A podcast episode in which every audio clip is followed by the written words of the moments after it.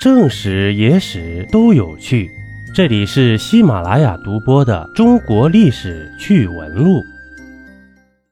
在《汉书》《后汉书》《资治通鉴》这些著名的历史史料中，都曾记载过古代平民的悲哀。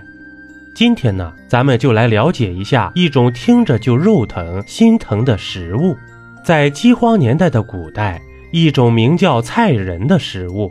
还有一个名字叫做米肉。纪晓岚曾在《奇闻记趣》著作《阅微草堂笔记》中曾经提到过一个故事：一个姓周的生意人途经河南等地，准备吃饭的时候啊，就听见后厨喊了一声：“肉没了，你等会儿。”于是两个女人就被拽到了后厨。后厨说：“不要让人等久了，先去一个蹄子。”当周某反应过来的时候，其中一名女子已经被砍了一条手臂。最后，周某看着可怜的女人，将二人买了下来。被断臂的女人由于流血严重，无法存活，周某就用刀结束了断臂女人的痛苦。由于周某一直没有儿子，就将另一个女人带回家娶为小妾。后来生下了一个右臂有红痕的儿子。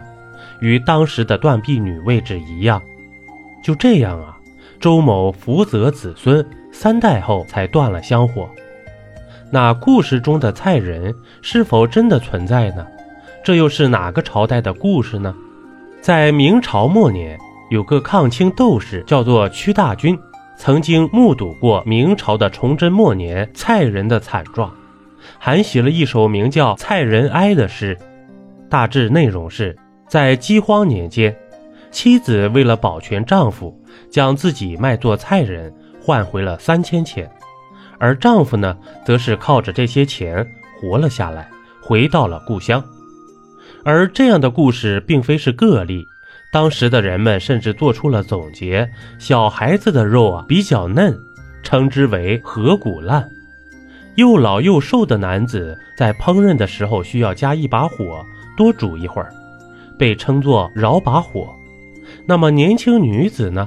因为肉质比羊肉还好吃，则叫做不限羊。将人肉做成肉干，称之为羊角羊。为保证肉质口感鲜美，宰杀的屠户甚至是不会一刀毙命的。被分食的菜人甚至要直面自己被凌迟、拆解，足以看出菜人的悲惨。所以，不少人才会发出“宁做太平犬，不为乱世人”的感叹。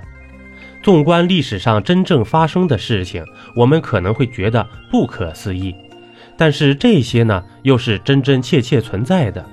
易子而食菜人市场，并不是凭空虚构，所以我们才更应该珍惜现在的生活。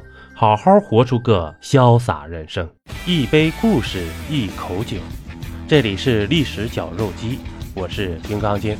本集播完，感谢收听订阅，咱们下集呀，不见不散。